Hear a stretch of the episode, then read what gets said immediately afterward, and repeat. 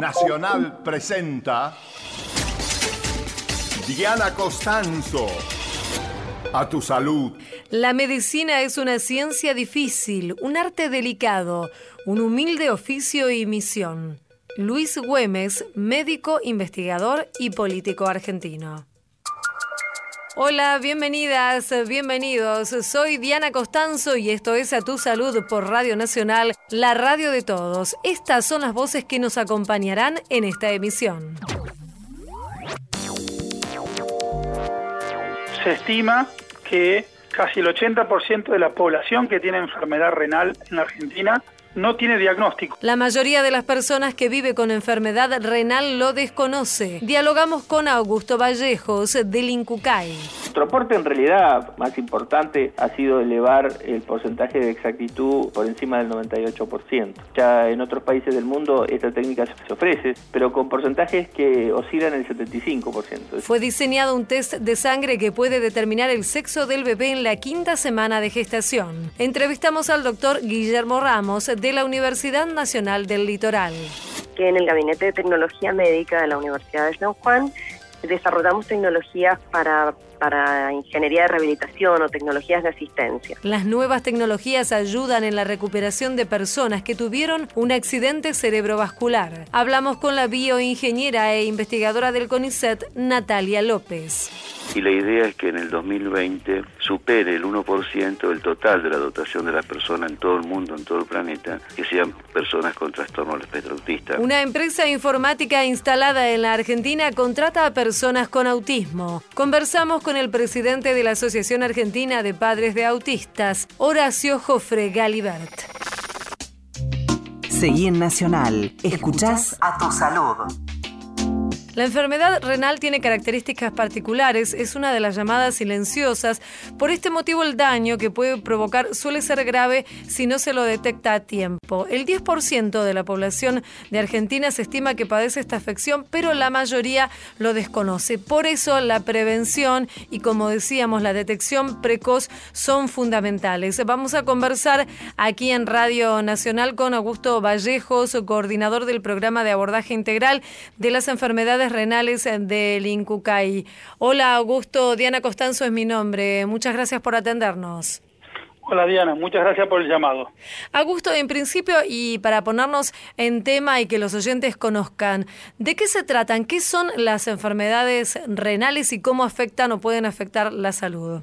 Uno, para entender qué son las enfermedades renales, primero tiene que conocer cuáles son las funciones del riñón para decir después que se afecta la el riñón. Básicamente las funciones del riñón, la, la más importante de todas y la más conocida en general por la población, es que los riñones son dos glándulas que filtran, depuran la sangre permanentemente, limpian de tóxicos, de eh, sacan la intoxicación que produce normalmente una fábrica biológica que es el cuerpo. Sí. Esa es la función más importante, pero también tiene otras funciones muy importantes como son ayudar a producir glóbulos rojos, porque produce una hormona que estimula la producción de glóbulos rojos, ayuda a mantener saludables los huesos del cuerpo, porque está metido en un sistema complejo de hormonas que ayudan a mantener el calcio dentro del hueso, controla la presión arterial, controla los diferentes minerales como el magnesio, el calcio, el potasio, etcétera. O sea, los riñones tienen una función conocida, que es la de desintoxicar el cuerpo, pero tiene otras funciones que también son esenciales para la vida humana. Una vez que se afecta la función del riñón, esto puede ser por varias enfermedades. Hay enfermedades sistémicas como son la presión arterial alta, lo que se llama hipertensión arterial, o la diabetes, que son las líderes en producir enfermedades renales. Cuando uno busca las causas más frecuentes de enfermedades renales, lo que lidera este grupo son la hipertensión y la diabetes en la población en general. Luego hay otras enfermedades un poco menos frecuentes, pero no, no, raras, ¿eh? que pueden afectar específicamente al riñón o pueden afectar en general otros órganos sumado al riñón. Pueden ser algunas enfermedades llamadas autoinmunes, como el lupus, si la población puede eh, escuchar frecuentemente esa palabra, el lupus eritematoso sistémico, o pueden ser enfermedades urológicas, por ejemplo, el no tratamiento o no diagnóstico a tiempo de un cuadro prostático en un hombre mayor de 50 o 60 años puede llevar con el tiempo a una insuficiencia renal. Entonces, claramente hay varias enfermedades en la lista que pueden producir directamente o indirectamente la enfermedad renal. Augusto, hay varios factores de riesgo para la enfermedad renal, como por ejemplo ustedes están haciendo eje en este año en la obesidad. ¿Por qué la obesidad está asociada a esta patología? La obesidad puede generar diferentes enfermedades. Una de ellas es la hipertensión arterial. Paciente con obesidad tiene más tendencia a ser hipertenso. La otra es la diabetes. Paciente obeso tiene más posibilidad de hacer diabetes. La sumatoria de todo esto también aumenta la prevalencia de la enfermedad renal. Independientemente de que no sean hipertensos ni diabéticos, los obesos también pueden tener enfermedad renal. El sobrepeso y la obesidad genera un aumento en lo que podemos decir el gasto del riñón. Necesita trabajar mucho el riñón y tiene una repercusión sistémica esto que hace que los riñones para decirlo, para que se entienda bien, se gasten más rápidamente, pierdan función renal más rápidamente. Claramente el sobrepeso y la obesidad son expresiones, patologías que afectan el riñón. Seguro. Entonces, eh, dado este panorama y lo que nos ha contado usted acerca de cuáles son las posibles patologías que puedan afectar la salud renal, también hay formas en que uno puede, por un lado, prevenir estas afecciones y no llegar a que se produzca el eh, daño. Y además es importante la detección a tiempo, ¿cierto? Claramente. Hoy se estima que casi el 80% de la población que tiene enfermedad renal en la Argentina no tiene diagnóstico o no conoce, como, como bien explicabas vos al inicio, no conoce que tiene esta enfermedad. Esto no es un, esto es un problema más complejo que poner las tintas sobre el sistema sanitario o sobre el conocimiento de la población, la educación, sino que es un problema que hay que abordarlo integralmente. Por ejemplo, el diagnóstico de la enfermedad renal es muy sencillo es con un laboratorio de sangre de rutina, como sería la glucemia, el azúcar en sangre que se hace para los diabéticos, o el colesterol, también se puede pedir un valor que es la creatinina, que muchos médicos la piden, pero ese valor de creatinina hay que hacerle un cálculo para estimar el filtrado real, el porcentaje de filtrado que tienen esos riñones. Con eso uno sabe cómo están funcionando los riñones. Y el segundo elemento es con una orina una aislada, cuantificar si tiene daño renal a través de cuantificar si hay proteínas. ¿Qué quiero decir con esto? Con una simple muestra de orina y una simple muestra de rutina de sangre, uno puede estimar qué función renal tiene una persona y qué riesgo tiene. ¿Qué quiero decir con esto? Dentro del 1 cada 10 personas de la población general que tiene enfermedad renal en la Argentina, hay un 20% de esta gente, o sea, cerca de 800.000 argentinos, que tienen un alto riesgo, una enfermedad renal más grave. Esa enfermedad renal más grave tiene, podemos decir, dos tipos de riesgo. Uno es que lleguen a diálisis o trasplante, porque el riñón deje de funcionar. Sí. El otro riesgo es el que tenga algún evento cardiovascular las personas que tienen enfermedad renal tienen una elevada tasa de eventos cardiovasculares, muy por encima de la población general, tres a cuatro veces más.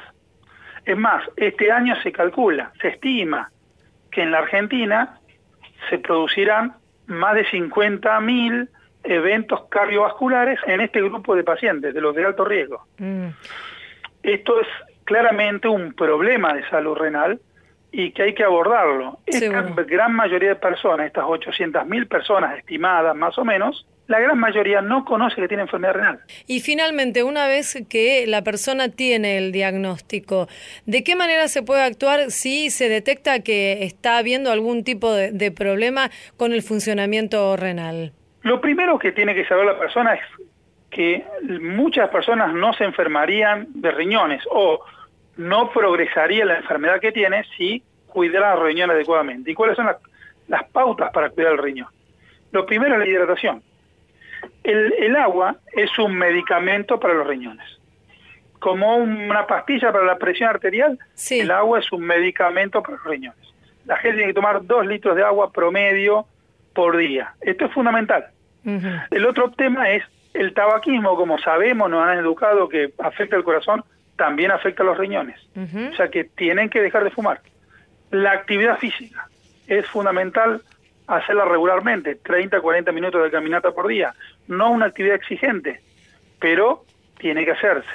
El consumo de sal excesivo, esto es fundamental tenerlo en cuenta. También afecta gravemente los riñones. Y por último, hay algo que por ahí no se habla mucho, que es el abuso de antiinflamatorios.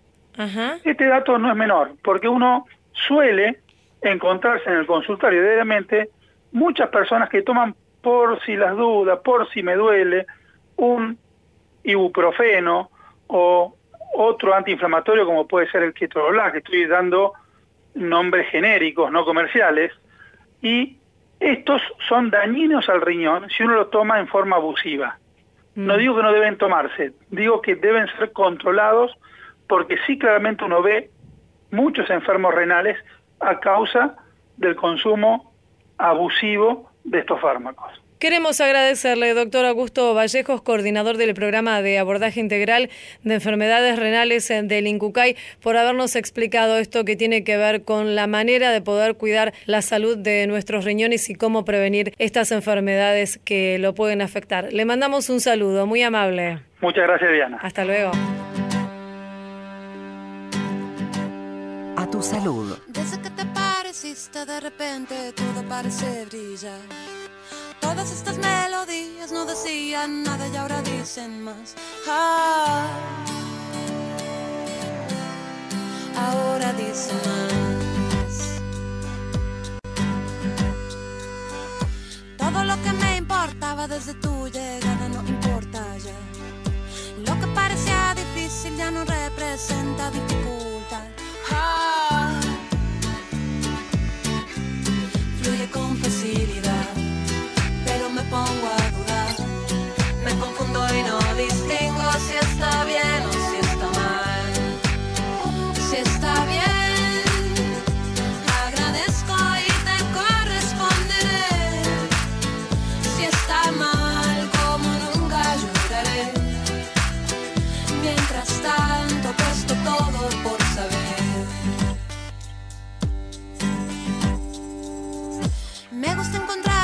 en la vida esta posibilidad de que todo se dé vuelta cuando no esperaba ya no verá.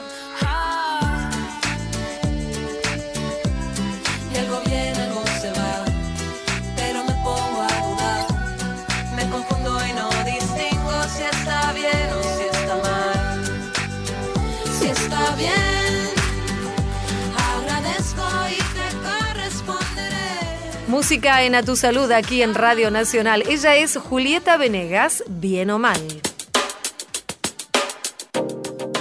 Estás escuchando A tu salud. Estás escuchando Nacional. Fue diseñado un test que permite conocer el sexo del bebé en la quinta semana de gestación. Este método fue desarrollado por investigadores de la Universidad Nacional del Litoral y vamos a dialogar aquí en Radio Nacional con el director del equipo de trabajo. Él es eh, Guillermo Ramos, quien se desempeña en el Departamento de Bioquímica Clínica de la Facultad de Bioquímica y Ciencias Biológicas. Hola Guillermo, soy Diana Costanzo. Muchas gracias por atendernos. Gracias a ustedes por llamar. Guillermo, ¿cómo es que ha surgido la idea de diseñar este test? Siempre nos interesa conocer cuáles fueron los pasos que llevaron a, a una innovación, podríamos decir, ¿cierto? Sí, este, bueno, nosotros estamos interesados hace un poco más de dos años en lo que es el ADN fetal circulante en sangre materna. Es decir, este, en la sangre periférica de, de- de la mamá, durante la gestación, hay una muy pequeña cantidad de ADN que proviene del feto o, o de la región placentaria. Eh, ese ADN, en principio, en teoría, es aprovechable como para poder estudiar la salud genética de ese feto en desarrollo. Claro, recuérdenos qué es el ADN y por qué es importante poder conocerlo. Es una sigla que indica un nombre químico que es ácido desoxirribonucleico, en donde está guardado toda nuestra información genética, es decir, la, son los genes, la información que a partir de la- una cierta lectura que se hace de las células permite generar nuestro fenotipo, es decir, permite generar tanto las extremidades como la organización general del organismo, etcétera, etcétera, hasta el grupo de factor sanguíneo, por ejemplo. Claro, perfecto. Entonces eh, nos contaba Guillermo que ustedes estaban interesados en poder eh, detectar este ADN y así comienza el, digamos, estudio para que luego surja este método. Exactamente. Dentro de ese, esa línea de investigación, lo primero que nos propusimos fue intentar aislar esa, esa pequeña porción de ADN fetal que circula por la sangre de la mamá y luego de eso establecimos un plan de investigación en el cual el primer desarrollo terminado es este, es decir, poder determinar en forma temprana el sexo del bebé. Esto tiene una doble aplicación, la primera, que, que es obvia, ¿no es cierto?, que es la posibilidad de conocer el sexo en la quinta, sexta semana de gestación, lo cual es algo muy prematuro, ¿no es cierto?, frente a lo que actualmente se utiliza, que son técnicas ecográficas que se dan en la vigésima semana aproximadamente. Y lo segundo es que nos permite, para aquellos casos en que hay sospecha de enfermedades transmitidas por el cromosoma X, como por ejemplo la hemofilia o la hiperplasia adrenal congénita, etcétera, etcétera, saber el sexo es muy útil ¿por qué? porque los varones vamos a padecer esas enfermedades, mientras que las Ajá. mujeres la van a transmitir. Entonces el hecho de saber si uno tiene está gestando un varón va a permitir tomar medidas precautorias, empezar con terapéuticas eh, antes, de tal manera de evitar las consecuencias negativas de esas patologías. Guillermo, ¿y cómo es en la práctica? ¿Se extrae sangre de la mamá y se analiza? Exactamente, es decir, esto es sencillo para la paciente, simplemente es una extracción de sangre del brazo de la mamá, común y silvestre, como cuando vamos a- al laboratorio de análisis clínicos, y después a través de una tecnología que se llama mm, reacción en cadena de la polimerasa en tiempo real, es una, una- una tecnología muy nueva, nosotros lo que hacemos es estudiar la presencia de tres genes asociados al cromosoma Y. El cromosoma Y, ustedes saben que el sexo en, en el caso de los humanos está determinado por la presencia de cromosomas sexuales. Si tenemos un cromosoma Y y uno X, el, el fenotipo es de varón. Y si tenemos dos cromosomas X, el fenotipo es de mujer. Entonces, si encontramos estos tres genes asociados al cromosoma Y, este, además de un algoritmo de interpretación que hemos desarrollado, bueno, decimos que la mujer es gestante de un bebé varón. Mientras que si no encontramos estos tres genes, decimos que la mujer es gestante de un be- una beba, ¿no? Una- un bebé nena. ¿Y esto se puede conocer a partir de la quinta semana aproximadamente? Sí, entre la quinta y la sexta semana de gestación. Eso, eh, con un- nuestro aporte en realidad más importante ha sido elevar el porcentaje de exactitud por encima del 98%. Ya en otros países del mundo esta técnica se ofrece, pero con porcentajes que oscilan el 75%. Es decir, el margen de incertidumbre en la técnica que se está usando en Francia, por ejemplo, o en Estados Unidos, en Brasil, oscila alrededor de esos porcentajes. Entonces, la, la incertidumbre es mucha, porque el 25% de incertidumbre es importante, ¿no? ¿Y esto lo lograron ustedes aquí en la Universidad del Litoral? Sí, sí, sí, sí, nuestro desarrollo fue, digamos, nuestro aporte desde el punto de vista científico original fue haber elevado el 98% y haber abaratado la, la técnica porque reemplazamos un reactivo por otro, un reactivo que se usaba habitualmente, que es una sonda fluorescente, por otro reactivo y que es mucho más económico. ¿Y esto de la exactitud también se logró por este método?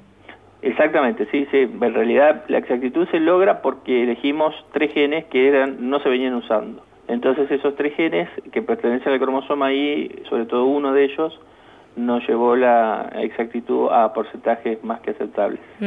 ¿Ustedes han publicado este trabajo? Eh, en principio no porque es posible todavía de algún tipo de protección intelectual. Ah, En realidad lo que nosotros este, estamos ahora, estamos en una etapa de transferencia. sí.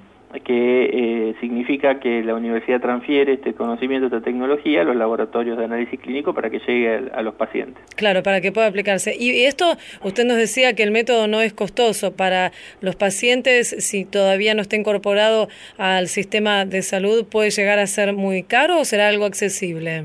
Eh, claro, todo en, en términos relativos. Sí. Los análisis de biología molecular, que al cual pertenece este, como por ejemplo, a ver, voy a citar algún otro, eh, la, la presencia del análisis de algunas mutaciones, eh, la presencia de eh, algunos genes de fusión que son muy importantes, por ejemplo, para las leucemias. Todo ese tipo de análisis que se utiliza, técnicas de biología molecular, son costosos en términos relativos. Por Sí. supuesto, frente a un hemograma o, o un análisis de rutina es algo muy costoso. Pero lo que nosotros hemos logrado es reducir esos costos, a pesar de que sigue siendo, ¿no es cierto?, eh, dentro de la eh, relación eh, un análisis de alta complejidad, ¿no? ¿Y cómo va el proceso de transferencia? ¿Está ya adelantado? Eh, sí, sí, porque nosotros en la universidad disponemos de un centro de transferencia de la información científica y ya hay una eh, gimnasia importante en ese sentido. Este, y entiendo que en este año, en el 2017, se, ya se va a disponer en los laboratorios de análisis clínicos de mediana y alta complejidad este tipo de prestación. Y me imagino que ha despertado el interés de, de los laboratorios, un análisis Sí, de sí, este tenemos tipo. mucho interés en los laboratorios, sobre todo en los laboratorios este, que ya hacen biología molecular y, y aquellos laboratorios también que están asociados a, a clínicas de maternidad y obstetricia y por supuesto nuestro mayor anhelo es la transferencia al sector público. Claro. ¿Y esto se complica más o puede ser factible?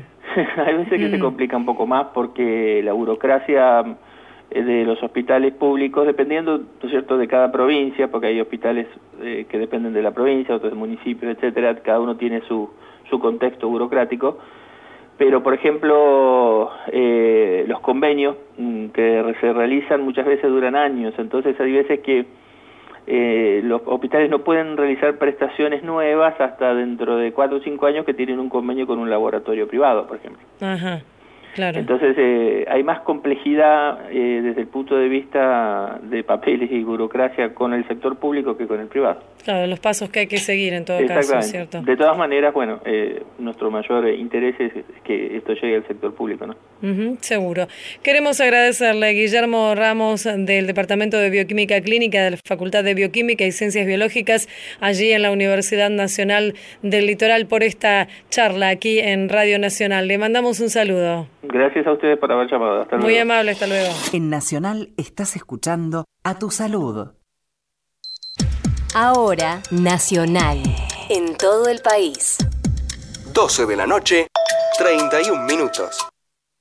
Nos escuchás también en Ushuaia. Por AM780. Escucha cada región del país en un solo lugar. Descarga la app de Nacional. Disponible para iPhone y Android. En Nacional A Tu Salud. Con Diana Costanzo. Los accidentes cerebrovasculares o ACV, como se los conoce por su sigla, suelen dejar secuelas físicas que pueden ser revertidas, en todo caso mejoradas en muchas oportunidades, con técnicas de rehabilitación. Un equipo de investigación montará un laboratorio de neurorehabilitación, precisamente en el Hospital Guillermo Rawson en San Juan. Vamos a conversar con quien está al frente de este equipo de trabajo encargado de esta experiencia, la doctora en bioingeniería Natalia López. ¿Cómo ha surgido esta idea de instalar este laboratorio allí en el Hospital Rawson? Yo trabajo en la Universidad Nacional de San Juan y soy investigador de CONICET y hace bastantes años, 10, 15 años, que en el Gabinete de Tecnología Médica de la Universidad de San Juan desarrollamos tecnologías para, para ingeniería de rehabilitación o tecnologías de asistencia. Entonces eh, teníamos bastantes desarrollos y dispositivos eh, pero que no podían, no encontrábamos transferencia, ¿no? Y, y nuestra manera de hacer transferencia queríamos que fuera a través de, la salud pública. Al ser una universidad pública, queríamos que la transferencia fuese a través de la salud pública. Y nos inquietaba mucho la rehabilitación de pacientes después del ACV porque vemos que quedan muy secuelados, que las soluciones no son demasiado complejas, o sea, no estamos hablando de exoesqueletos. Eh, son soluciones tecnológicamente posibles de hacer en nuestro país y conseguimos, eh, planteamos esto en el Hospital Rawson, en un grupo de médicos que, que nos, nos, nos acogió, digamos, y que, y que se plegó a esta iniciativa.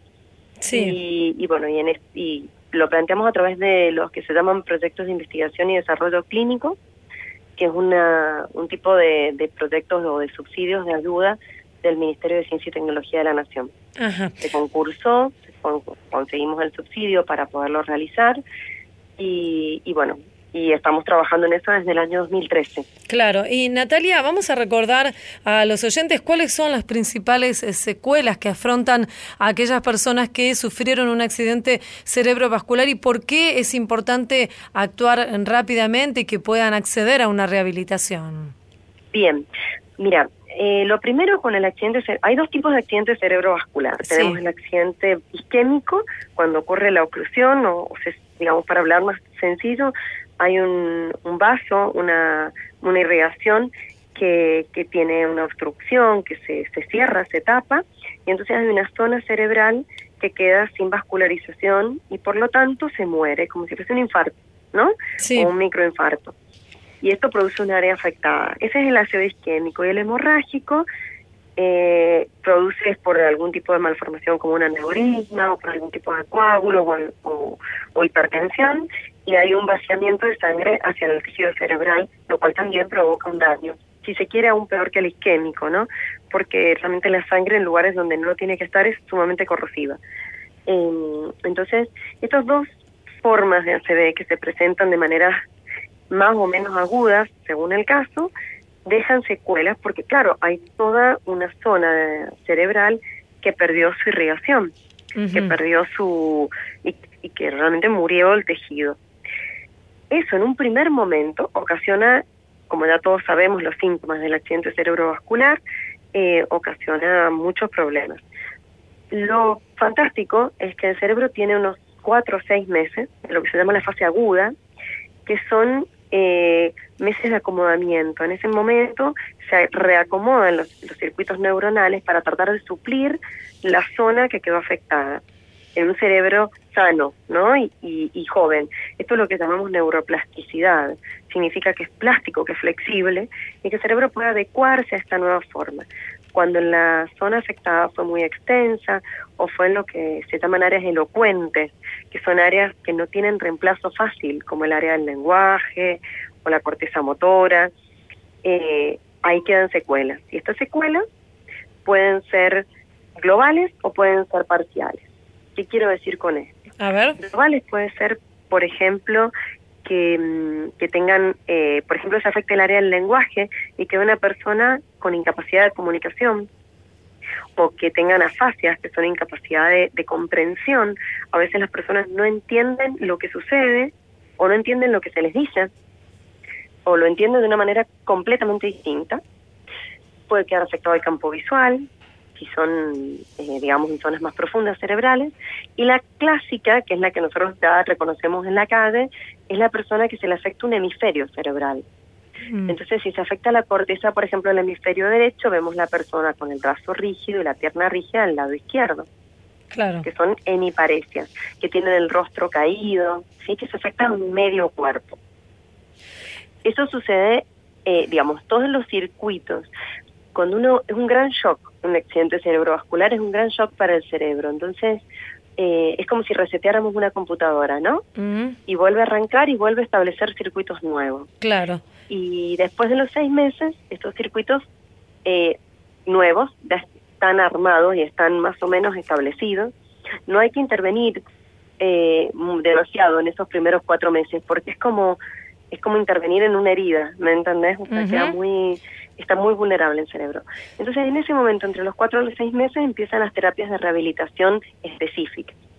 Claro. Em, y aquí este laboratorio que ustedes están diseñando, armando y preparando para los pacientes es cuando podría tener su máxima efectividad. ¿Con qué tipos de, de máquinas van a, a trabajar? Bien, nosotros tenemos, eh, como te decía, hay una tendencia mundial, eh, es global esto, Sí. hay una tendencia a sumar tecnología a todas las áreas de la salud, entre ellas la rehabilitación.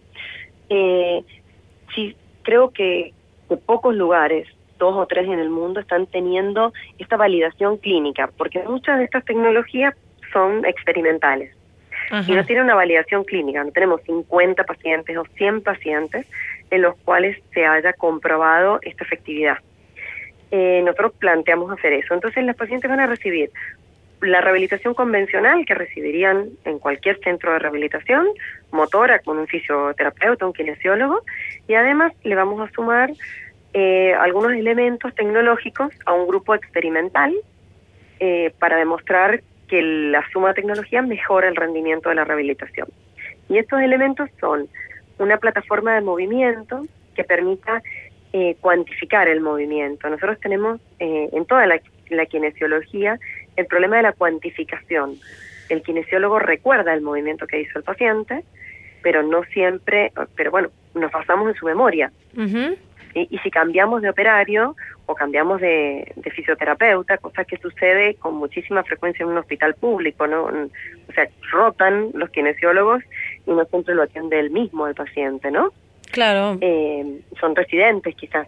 Entonces, eh, esta plataforma tiene sensores, se mide la fuerza muscular, los movimientos articulares, se usa un sensor de visión, sensores acelerómetros, giróscopos, estos que estamos acostumbrados a ver en el celular, Sí. y sensores de fuerza muscular, de, de actividad muscular. Y se traza como un mapa inicial de cómo está el paciente. Y en cada sesión se reevalúa y esto permite que uno pueda ver, eh, se modificaron los ángulos, se modificó eh, la activación muscular, bueno, voy por un buen camino. No, tengo una herramienta pronta, rápida, para re- reprogramar la estrategia de rehabilitación. ¿Sí? Claro, esto es toda esta Eh, tendencia que, que vos contás eh, que es innovadora a nivel mundial para la rehabilitación, que hasta ahora tal vez eh, se está usando, pero de a poco en el país, ¿cierto? Sí, muy poco. Y Mm. también estamos incorporando realidad virtual Ah, sí. Para las personas con discapacidad, porque no es lo mismo, o sea, jugar con el Kinect eh, como jugan nuestros hijos es imposible para una persona con discapacidad, pierden el equilibrio, no Claro. pueden responder a las velocidades. Esto es súper interesante. Yo tuve oportunidad de ver en, en, una, en una clínica cómo se trabaja, pero estaría bueno que, que lo cuentes, cómo la realidad virtual puede ayudar a, a estos pacientes a rehabilitarse. Claro, sirve para dos cosas la realidad virtual. Por un lado, muy positiva porque extiende, sin que el paciente se dé cuenta, extiende mucho el tiempo de la sesión. ¿No? O sea, como juega, como está motivado, eh, extiende la sesión a lo mejor media hora, una hora más y no se da cuenta Sí. que lleva una hora más de, de rehabilitación. Y nosotros lo que hemos hecho es una serie de juegos programados. En esto me parece muy muy bueno y muy destacable contar que mm, para esto son eh, nosotros lo que hicimos fue reclutar alumnos de la carrera de bioingeniería de la Universidad de San Juan, Ajá. porque ellos nacieron con esto. Para nosotros que somos más grandes, es difícil, no somos tan lúdicos, ¿no? Es difícil eh, crear un juego, salvo que tengas una personalidad muy especial, ¿no? Claro, pero ellos lo Pero tienen incorporado. Ellos ¿no? lo tienen puesto al chip desde Sí. que nacieron, son chicos de la generación PlayStation. Sí. Entonces para ellos es muy fácil, o sea, nosotros planteamos qué movimientos y qué, qué tareas queremos realizar de rehabilitación y inmediatamente ellos eh, crean el juego sin ningún problema, ¿no? Eh, bueno, entonces eh, se hacen juegos que permiten, por ejemplo, trabajar más un lado que el otro, para el caso de la hemiparesia, trabajar eh, las velocidades, los, las flexiones, extensiones de los brazos, eh, la postura del tronco. Vamos, nosotros en esta primera etapa estamos muy centrados en lo que es postura eh, del tronco de la cabeza y miembro superior, porque la, el tema de la marcha es como un mundo aparte y hay bastante hecho de marcha, no tenemos que verificar ni comprobar nada con la marcha, ¿no? Mm. Hay mucho hecho y, y no era nuestro objetivo en este caso. El miembro superior siempre es como el miembro olvidado, siempre queda un poquito olvidado, eh, porque uno espera que el paciente bipedeste rápido, que se pare rápido, pero bueno, eh, mientras tanto está perdiendo al miembro superior. Claro. Así que bueno, tenemos estos juegos. En estos juegos eh, se está haciendo una innovación que creemos que va a ser muy positiva, que es un guante áptico, se llama, eh, con una tecnología también de un investigador de esta universidad. Eh, lo que se hace es inyectar corriente en las yemas de los dedos en determinada frecuencia, en determinados niveles de estimulación, que usábamos para ciegos, esto, para recrear una celda braille, y lo que hemos hecho es crear un guante donde la persona perciba la pelota que toca en la realidad virtual. Entonces tiene la sensación también de tacto. ¿Sí? Claro, sí, sí, sí, esto es todo entonces eh, parte de, de estas innovaciones. Y Natalia, ¿cuándo estiman ustedes que este laboratorio estará listo o estará armado como para que los pacientes ya puedan trabajar allí? Bien, nosotros tenemos, este subsidio no- nos, nos proporciona dinero para un lugar físico, o sea, para reacondicionar un lugar físico que nos cedió el hospital. El hospital Rawson de San Juan está, está en la última etapa de, de una remodelación absoluta, eh, así que nos, nos tocó un edificio, hemos tenido que esperar que se desocupen zonas, ¿no? Eh, porque los tiempos de construcción siempre son mayores de los previstos, en todo, en las Sí. casas, en, en los hospitales, en todo. Entonces, eh, nosotros estamos empezando la remodelación del, del lugar, que tomará cuatro o cinco meses, y, y ya tenemos todas las tecnologías desarrolladas y estamos en las etapas de validaciones, de todas se han hecho pruebas de seguridad eléctrica y todo lo que nosotros en la, digamos, para nosotros también esto tiene un fin educativo, ¿no? De investigación, asistencial y educativo. Entonces trabajamos con alumnos y les enseñamos todo lo que tienen que hacer para trasladar o transferir un producto de investigación al medio. Eh, y lo que estamos haciendo ahora es reclutar pacientes. Justamente en el día de hoy comenzamos la- el reclutamiento de pacientes que ya tengan seis meses. Se hace una evaluación inicial. El grupo está conformado por neurocirujanos, neurólogos, eh, neuropsicólogas, fisioterapeutas, un fisiatra, kinesiólogos, una fonoaudióloga. Entonces hacemos una serie de evaluaciones iniciales para determinar el estado basal de cada paciente. Claro. Eh, eso nos toma un tiempo, eh, porque con esto se hacen, hay criterios de inclusión y de exclusión de pacientes. Hay pacientes que no los podemos aceptar eh, en esta etapa. Después va a estar abierto a todo el mundo el laboratorio, pero en esta etapa de validar, eh, por ejemplo, no pueden ser personas que tengan enfermedades neurodegenerativas, Ah, porque nos juega en contra el, em- el empeoramiento de su condición general, eh, o oncológico, por ejemplo. Entonces, eh, ese tipo son criterios de exclusión que nosotros estamos teniendo en cuenta ahora. Se hacen estos, esas evaluaciones y vamos a comenzar la rehabilitación en cuatro o cinco meses. Muy bien, muy bien, Natalia. Queríamos agradecerte, Natalia López, doctora en bioingeniería, investigadora del CONICET, por tu tiempo y esta charla aquí en Radio Nacional, contándonos de qué se trata este laboratorio de neurorehabilitación allí en el Hospital Guillermo Rawson de San Juan. Te mandamos un saludo, muchas gracias. Muchas gracias a vos, Diana. Hasta luego. En Nacional estás escuchando A Tu Salud. La espera me agotó. No sé nada de vos. Dejaste tanto en mí.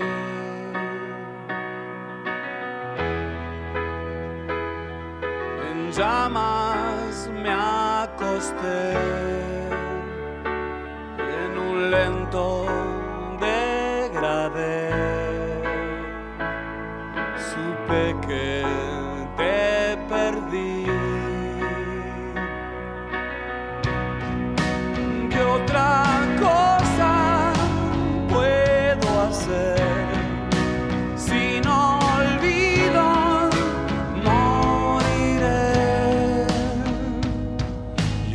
crimen quedará.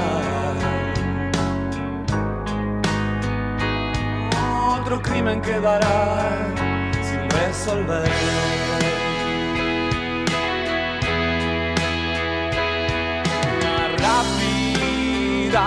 Traición. Salimos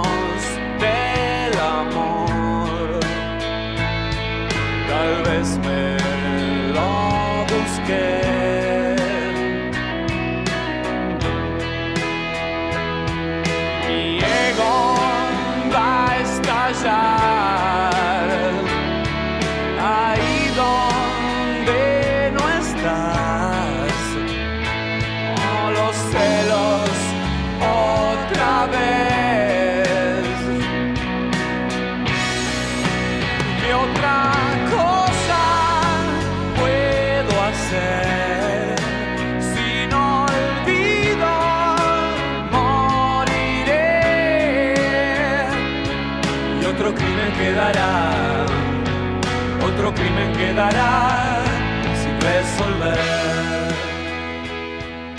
Gustavo Cerati ahora aquí en A Tu Salud. Crimen. Seguí en Nacional. Escuchás a tu salud. Para las personas que viven con trastornos generalizados del desarrollo muchas veces se dificulta conseguir un puesto de trabajo. Ahora una empresa instalada en la Argentina junto con la Asociación de Padres de Autistas han logrado avanzar en este sentido y vamos a conversar aquí en Radio Nacional con Horacio Jofré Galibert, presidente de APADEA. Hola Horacio, muchas gracias por atender a Radio Nacional. Mi nombre es Diana Costanzo. Muchísimas gracias Diana y bueno, qué bueno poder hablar de esta posibilidad que lo más difícil, si, si el empleo es difícil para las personas convencionales, te imaginas para las personas con discapacidad, cómo se dificulta. Sí, debe ser muy, muy difícil realmente. ¿Y puede contarnos un poco, Horacio, cómo ha nacido esta posibilidad a través de esta empresa instalada en la Argentina?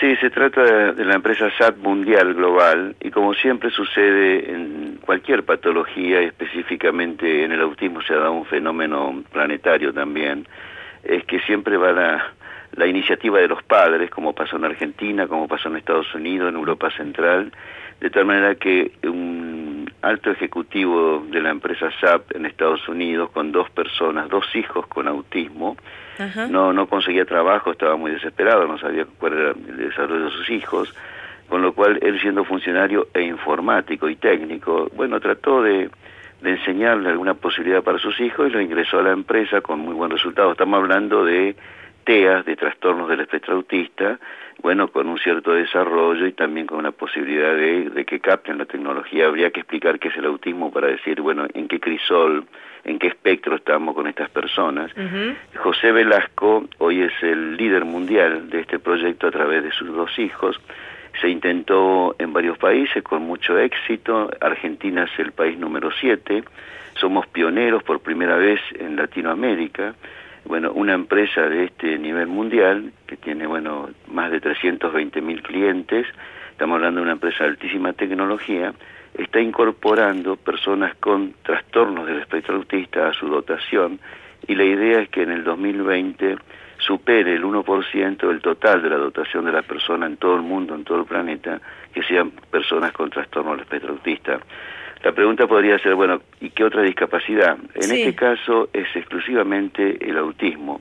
También estamos pensando y se está trabajando eh, para otros nichos de mercado corporativo, como pueden ser los supermercados y otro tipo de también de, de, de trabajo, sí. pueden estar personas que a lo mejor no tienen el nivel, porque para incorporar en la Argentina a través de un convenio que firmamos el año pasado con SAP Argentina y bueno, avalado por SAP Mundial, hicimos el mismo ejemplo, el mismo método que tomaron ellos para todos los países que exitosamente vienen incorporando personas con A ver, TEA. ¿y cómo es?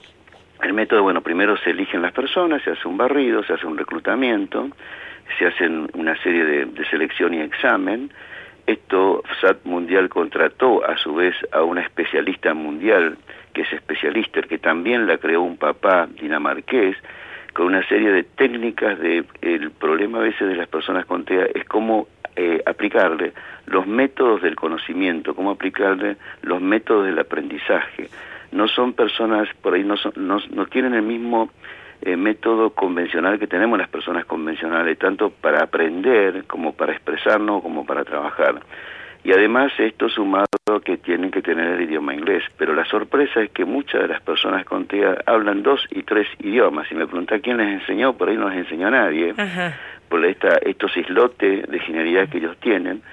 Esa misma cuestión de metodología trajimos a Argentina con el convenio con SAP el año pasado, con dos representantes eh, profesionales de especialistas, técnicos en esta materia, trabajamos con APADEA, con la Asociación Argentina de Padres de Autistas, y nuestros equipos técnicos se pusieron un poco al tanto, y la verdad es que estamos orgullosos que en la Argentina nuestros, nuestros profesionales, nuestros científicos, nuestros investigadores, están a la altura de cualquier país del mundo lo más adelantado, con lo cual no desentonamos para nada. Uh -huh. Hubo un barrido de primero 200 personas con TEA, luego 150 un poco ya más dentro de, lo, de los carriles de, de, del reclutamiento, pero hubo que llegar después a los últimos 22, de ahí a 12, que fueron los preseleccionados para ingresar a la empresa, ingresaron a la empresa, y luego de un, dos semanas de aprestamiento a full, digamos, eh, pudieron quedar seis en principio, pero bueno, también es todo un tema porque son personas, eh, estamos hablando de adultos con TEA,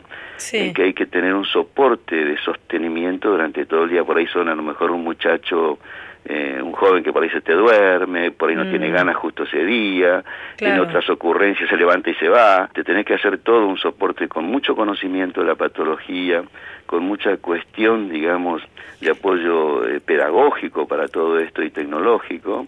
Hoy están trabajando en Munro cuatro eh, personas con TEA argentinos, que es nuestro orgullo y un ejemplo para el mundo y para Sudamérica, en una de las empresas de más alta tecnología de desarrollo de software Seguro. para empresas en implementación y desarrollo. Horacio, y hablamos de las dificultades que se pueden presentar en las personas con TEA, pero ¿cuáles son las habilidades, esa capacidad de trabajo especial que tal vez pueden aportarle a la empresa y que están en condiciones de dar justamente a una empresa de desarrollo de software como la que mencionamos, ¿no?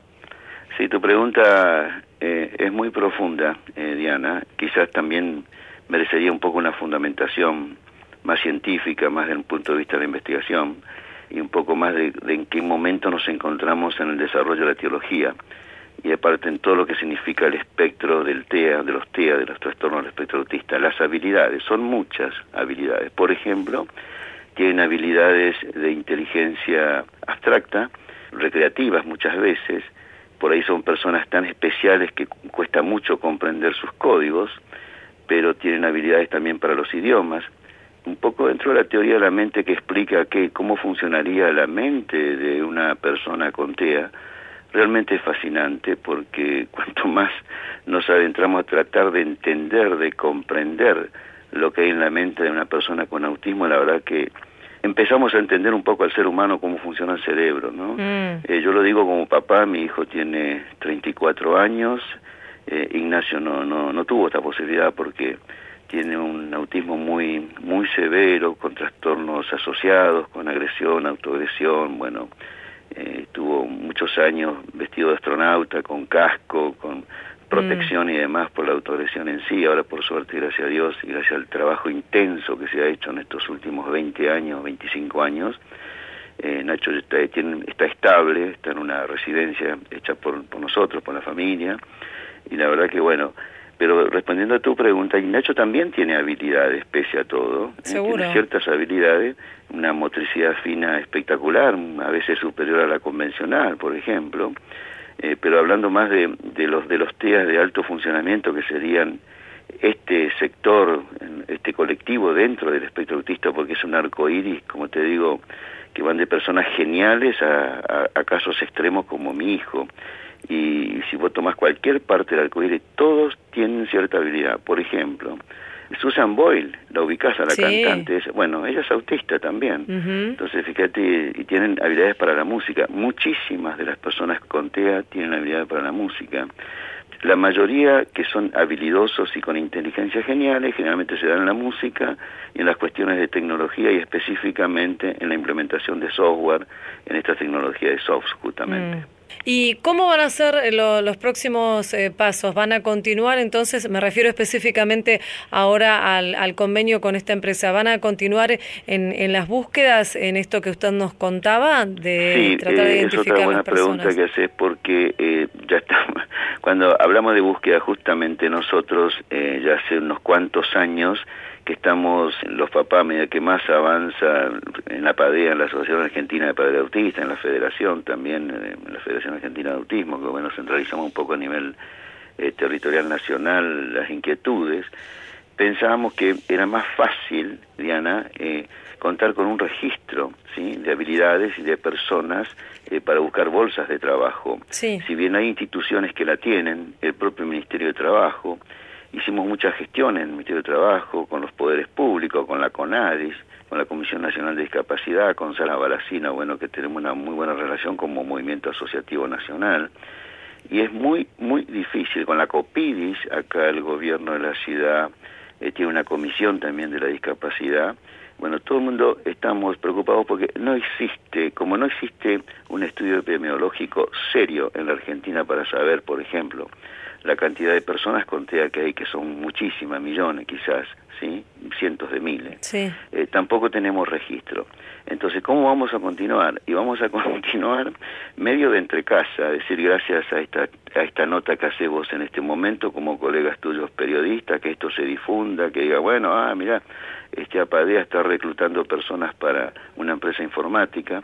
Gracias a Dios nos han llamado un montón de empresas muy importantes de primera línea, empresas argentinas y empresas radicadas en Argentina, también con otros con otros mercados, que todos están muy interesados porque les parece realmente algo fascinante, algo único de poder dar trabajo a estas personas. Entonces, por un lado vamos a continuar tratando de armar algún registro de perfiles eh, y de necesidades y por otro lado, bueno, tratando así medio como podemos dentro de nuestros recursos de una simple ONG que es todo a pulmón y de alguna manera esperando la pata del Estado. Por ahora esto es iniciativa, como te digo, propio de padres, de un movimiento asociativo de asociación de padres, tanto en Estados Unidos, en Europa Central y acá, y de alguna manera la necesidad de la empresa que la empresa vio con buen agrado y realmente con también con con un optimismo de su contracción al trabajo, de su especificidad. Empresas como SAP también están muy abiertos, por ejemplo, a género, eh, a, lo- a lo- a cómo se vive en el mundo, Diana. Mm. Nosotros a veces en broma a los papás y a veces en los foros internacionales decimos, parece que las empresas se quieren comprar acciones de ganarse Mm. algo en el cielo. Hay algo de verdad en todo esto. Las empresas quieren y se ha ampliado un poco el concepto del capital social. No es solamente el patrimonio neto, la ganancia en sí, sino que también ganar un poco en el aspecto humano, sentirse bien los empresarios, que no solamente hay que ganar dinero, sino también hay que hacer un bien social, hay que acompañar al ser humano, a estos seres. Entonces vamos a seguir buscando la manera de hacer registro, de contactarnos con la empresa, eh, con SAP por supuesto que vamos a ampliar nuestro contrato por un año más posiblemente, eh, donde también hay trabajo para nuestro equipo técnico y eso eh, significa ingresos para la entidad, para los movimientos asociativos, para que los profesionales también tengan trabajo en el acompañamiento, en el apoyo pedagógico, técnico, educativo que tienen que hacer para constantemente en el trabajo. Estas personas normalmente tienen un acompañante, le llaman el buddy, no el buddy, pronunciado más, más bien el buddy, que es quien los acompaña, el compinche, el que bueno está con ellos, ve la necesidad de que necesitan. Es un mundo muy, realmente muy fascinante, muy lindo, muy, muy, muy especial para contar todo esto. Queremos agradecerle desde aquí, desde Radio Nacional, Horacio Jofre Galibert, presidente de la Asociación de Padres de Autistas, por esta entrevista y este tiempo. Le mandamos un saludo. Muchas gracias. Muy amable, muchísimas gracias. Diana. Hasta luego. Muy amable, gracias. Esto fue A Tu Salud, un programa dedicado a los últimos avances en medicina, prevención y tratamientos. Hasta la próxima emisión. Próximo programa, Paisaje Sonoro Nacional.